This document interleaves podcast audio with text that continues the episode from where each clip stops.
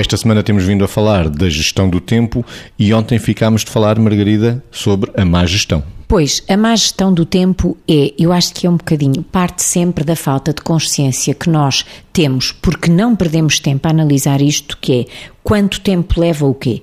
Não estou a falar de um raciocínio obsessivo do tipo tenho que levar todos os dias 10 minutos a, a tomar banho e a vestir-me, mais 5 a maquilhar, mas não é neste sentido, quer dizer, não, não é uma coisa obsessiva, mas as coisas realmente importantes, para voltarmos a falar da questão do importante, têm que ter, à medida que vamos caminhando nelas e que seja no trabalho, seja no que for, temos que ter a noção do tempo que elas realmente levam, porque senão nós andamos sempre embrulhados com o tempo.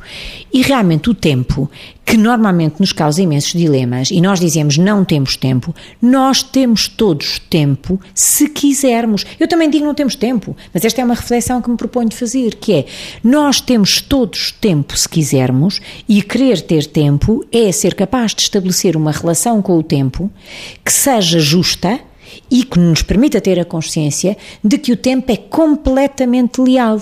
Nós é que não somos leais na relação com ele. Estamos sempre a exigir que haja coisas que, por definição, levam X tempo, Uh, nós estamos sempre a exigir que elas levem X menos Y menos Z. E isto não pode ser, quer dizer, a experiência da vida. Se nós dizemos, com um autor indiano que também o diz, que uma pessoa madura não comete o mesmo erro duas vezes, nós passamos a vida a cometer erros na gestão do tempo e erros por causa disto, porque não, ainda não aprendemos a relacionar-nos com o tempo e a relação com o tempo é um enorme desafio para bem geri-lo. E na rádio, o relógio é ditador, Vitor, um minuto e meio.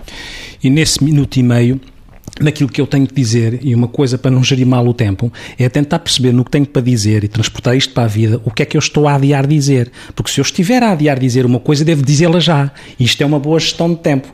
Porque se eu adiar e não a disser já, fica com, fica com um debate interior acerca de devo dizer ou não devo dizer. E este debate interior, este diálogo interior, rouba-me tempo. Portanto, quando eu faço a pergunta o que é que eu estou a adiar, é bom fazer o que estou a adiar, porque senão vou ter um problema. Fico em debate interior, devo dizer, não devo dizer, e o tempo foi-se. E eu adiei e não fiz nada e entrei em stress. E de facto, muitas vezes, a Margarida já tinha referido num, num outro dia, que há pessoas que dizem que trabalham, trabalham sob pressão. Eu não digo o contrário, não é? Mas atenção sempre uma coisa, quando se trabalha em grupo, em equipa, eu trabalhar sob pressão pode ter consequências para o outro. Essa é a primeira questão. E a outra questão é uma pergunta que eu sempre faço. Eu trabalho por pressão ou sob pressão por escolha ou não. E essa, essa é uma questão importante.